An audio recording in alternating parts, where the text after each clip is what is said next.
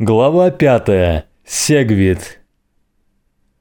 В первой сессии второго дня конференции по масштабированию биткоина в Гонконге одним из основных выступлений был доклад биткоина-разработчика Питера Вюлля о том, что называется «отделенное свидетельство» Segregated Witness или SegWit.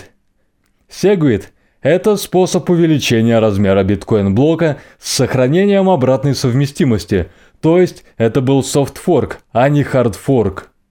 Биткоин-транзакция состоит из различных компонентов, одним из которых является подпись, подтверждающая трату. Эта подпись обычно является самой большой частью транзакции в зависимости от объема данных. Segwit был новым форматом транзакции, в котором подпись не нужно включать в старый блок, который по-прежнему имел ограничение в 1 мегабайт. Клиенты, которые обновились до Segwit, увидят новый блок, содержащий эти подписи. Для этих новых клиентов старый лимит размера блока в 1 мегабайт был убран и заменен лимитом веса в 4 миллиона единиц. Лимит веса был определен как четырехкратный объем данных без подписи в байтах плюс объем отделенных данных подписи в байтах.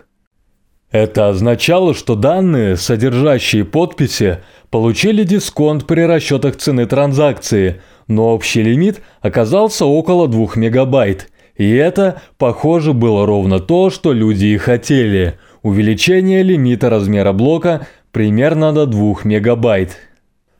Биткоин-разработчик из Флориды по имени Люк-младший продемонстрировал способ, делающий Segwit обратно совместимым софтфорк обновлением биткоина. Люк считался одним из самых упертых сторонников малых блоков, а для сообщества сторонников больших блоков он был столь же ненавистен, как и Грегори Максвелл. Люк совсем не боялся выделиться из толпы своими несогласованными мнениями. Этот убежденный католик и отец семерых детей в каком-то смысле был Кассандрой технического сообщества, исключительно резким. Однако Люк явно имел очень сильное техническое понимание биткоина, и его очевидное нелинейное мышление, обеспечивающее ему иной угол зрения на вещи, видимо, и помогло ему придумать этот финт, который другие разработчики попросту не могли бы реализовать. Тем, кто это понимал, Сегвит казался блестящим беспроигрышным предложением. Сеть может получить блоки размером 2 мегабайта, при этом мы избегаем проблемы несовместимости обновления. В дополнение к этому, старые и новые кошельки могут беспрепятственно взаимодействовать друг с другом, и обновление оказывается совершенно необязательным. Пользователи могут либо перейти на Segwit, либо продолжить использовать сеть в прежнем режиме. С точки зрения старых кошельков, у Segwit транзакций нет подписи. Однако кошелек по-прежнему видит транзакцию и признает ее действительной после включения в блокчейн. Segwit также означает, что емкость блоков потенциально может увеличиваться быстрее, чем при простом хардфорке, увеличивающем предельный размер блока, потому что не требуется ждать, пока все обновятся, и новое место в блоках – можно начинать использовать достаточно быстро. Сегвит выглядел не только уверенным выигрышем для биткоина, но и блестящим, намеренным или нет, тактическим ходом сторонников малых блоков в этой войне. Предложение было настолько хорошим, что против него не было веских аргументов. Гевину пришлось поддержать предложение Сегвит, и по большей части он это и сделал. Если полагать, что конференции по масштабированию были закулисным заговором с целью выиграть время на реализацию Segwit, то замысел отлично сработал. Следует отметить, что я не выдвигаю здесь этого обвинения. Компанию сторонников крупных блоков по хардфорку следовало остановить, и жизненно важное время было выиграно. Я помню, как в те дни разговаривал с некоторыми из давних сторонников крупных блоков – они сообщили мне, что, по их мнению, это гениальное предложение выбило у них почву из-под ног. Конечно, все это было в теории.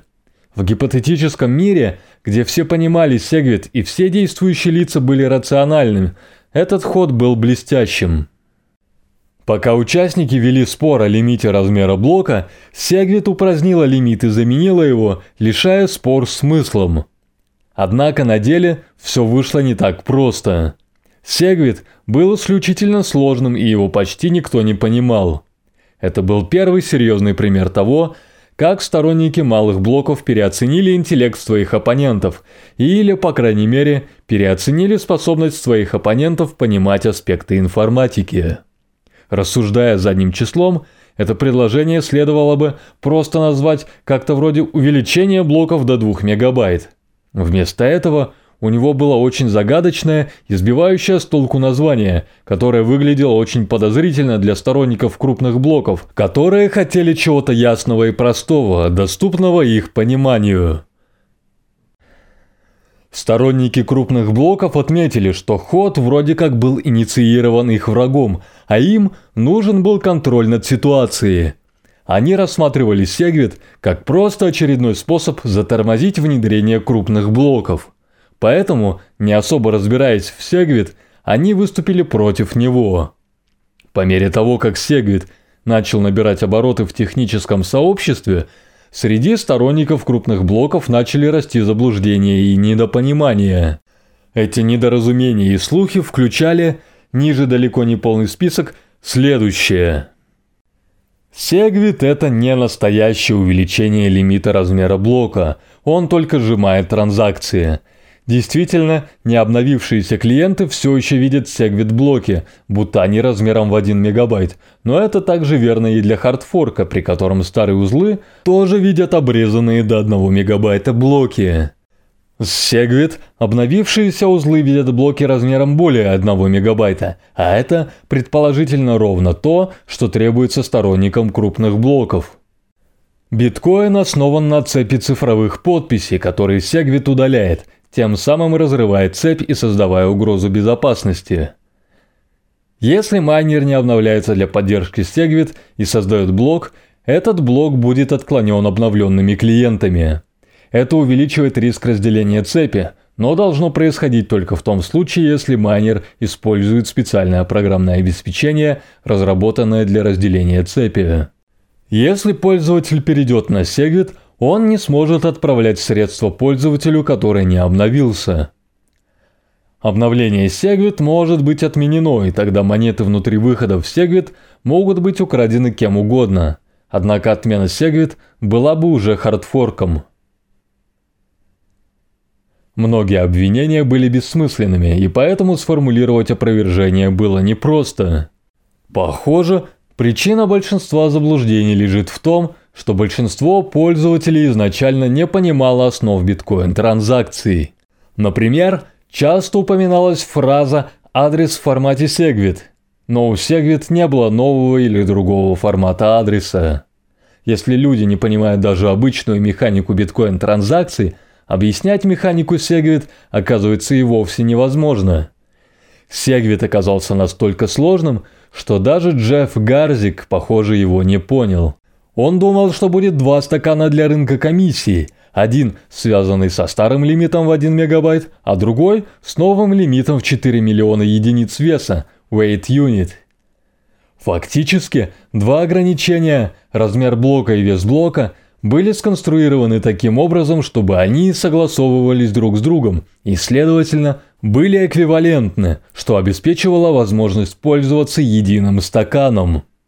Мы не критикуем Джеффа. Идея Сегвит была чрезвычайно сложной для полной оценки и понимания, что оказалось ее фундаментальным недостатком. Это просто служит иллюстрацией того, что, хотя с технической точки зрения Сегвит был хорошим шагом вперед – из-за его сложности доказать это биткоин-сообществу было попросту невозможно. Помимо высокой степени сложности, против Segwit было выдвинуто и несколько обоснованных аргументов. Чтобы получить преимущество Segwit и увеличение места в блоках, кошельки пользователей требовалось обновить для поддержки нового формата транзакций – это могло занять больше времени, чем простое увеличение лимита блока при помощи хардфорка, поскольку это не требовало изменения форматов транзакций. Однако следует отметить, что по мере перехода на сегвит отдельных пользователей, это уже освобождает место в блоках для отстающих, которые обновляются медленнее. Для многих сторонников малых блоков стимулирование пользователей к переходу на новый формат транзакции само по себе было одной из целей Segwit. Помимо увеличения лимита размера блока, новый формат транзакции Segwit также исправлял ряд ошибок, а именно уязвимость транзакций к атакам третьими сторонами и нелинейное масштабирование операций вычисления хэши подписи.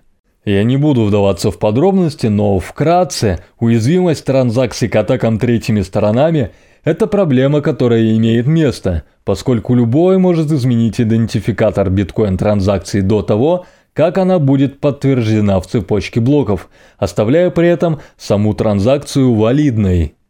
В прошлом это вызывало проблемы для некоторых кошельков и продавцов, у которых в результате были проблемы с отслеживанием средств. По сути, это ошибка. Ее исправление было также в некоторой степени необходимо для запуска транзакционной сети второго уровня, называемой Lightning. Нелинейное масштабирование вычислений хэша подписи означает, что по мере увеличения количества входов в транзакции, количество операций хэширования, необходимых для проверки транзакций, увеличивается квадратично, а не линейно. Эта проблема масштабирования была препятствием для внедрения крупных блоков, поскольку злоумышленники могли создавать транзакции, которые требовали так много времени на проверку, что сеть могла застопориться. Эта проблема на самом деле была одной из основных причин, по которой сторонники малых блоков противодействовали увеличению лимита размера блока. Злоумышленники могли использовать эту уязвимость. Атакующий может создать блок, содержащий множество таких крупных транзакций, для проверки которых обычному компьютеру может потребоваться много часов. Поэтому для многих сторонников малых блоков до устранения этой проблемы ни о каком увеличении лимита размера блока не могло быть и речи. Они высмеивали крупноблочников за самоуспокоение, игнорирование этой уязвимости и за отсутствие параноидального мышления. И наоборот, сторонники крупных блоков, похоже, считали биткоин почти нерушимым или, как они часто выражались, антихрупким. Сторонники малых блоков объясняли надежность системы упорным трудом и осторожностью команды разработчиков, но сообщество не ценило это в должной мере. Для большинства крупноблочников ключевым приоритетом был именно лимит размера блока, а исправление подобных ошибок, по их мнению, было не настолько актуально. Тем не менее, использование Segwit исправляет эти ошибки. С точки зрения сторонников малых блоков, это было важно. С Segwit можно сохранять старый лимит в 1 мегабайт для старых, плохо масштабирующихся транзакций с ошибками, и в то же время иметь больше места для новых транзакций без ошибок. С инженерной точки зрения, Segwit выглядел просто фантастикой – Проблема опять же заключалась в сложности. Большинство биткоин-пользователей не подозревало об этих проблемах и не беспокоилось о них. Между тем, биткоин – это больше, чем просто инженерия и информатика. Это также социальная система, живая платежная экономическая и финансовая система. При взгляде с этого ракурса смысл Segwit был куда менее очевидным. Хотя идея Segwit была представлена на конференции в декабре 2015 года в Гонконге, ее еще нужно было реализовать, проанализировать, протестировать и обсудить. Только в ноябре 2016 года Segwit был наконец внедрен в Bitcoin Core. Долгое ожидание продолжалось более 10 месяцев. Несмотря на то, что Segwit был внедрен в Bitcoin Core – это не означало, что люди могли сразу его использовать. Сегвит означал изменение или, точнее, ужесточение правил протокола, soft fork. На этот случай существовала методология активации. Выбранный механизм активации заключался в том, что майнеры должны были сигнализировать о поддержке.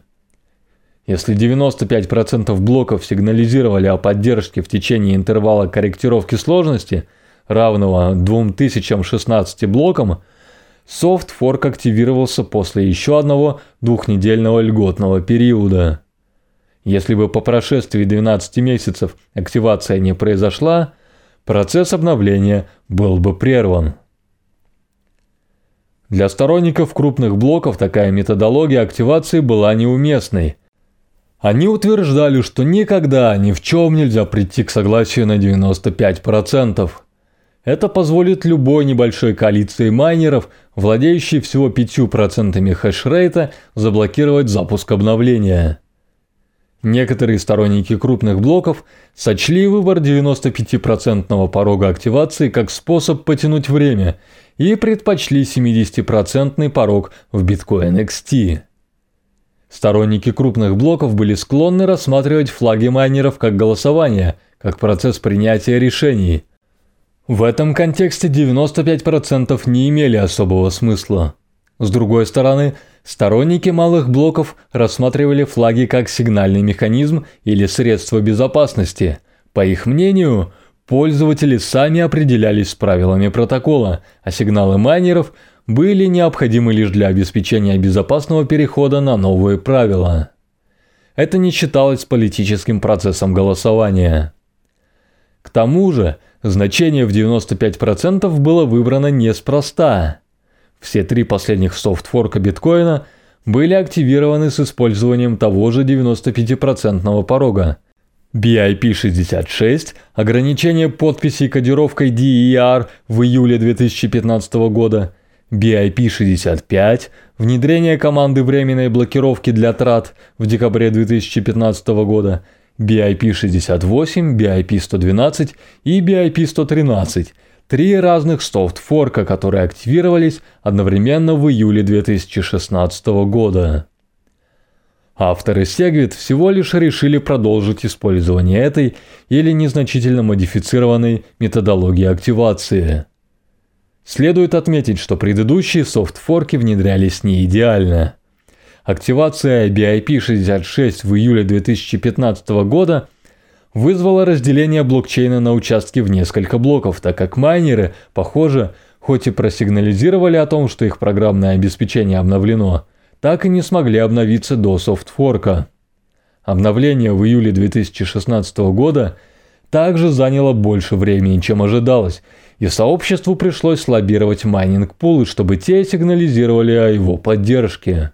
Майнинг-пулы, выступавшие в дискуссии на стороне крупных блоков – медленнее обновлялись до этого, не имевшего отношения к спору софтфорка, возможно, из-за своего общего разочарования в Bitcoin Core.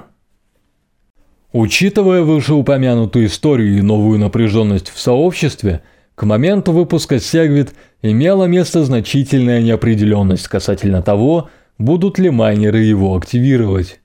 Действительно, один из майнинговых пулов – Via BTC заявил, что не будет поддерживать обновление еще до того, как содержащий его клиент был выпущен.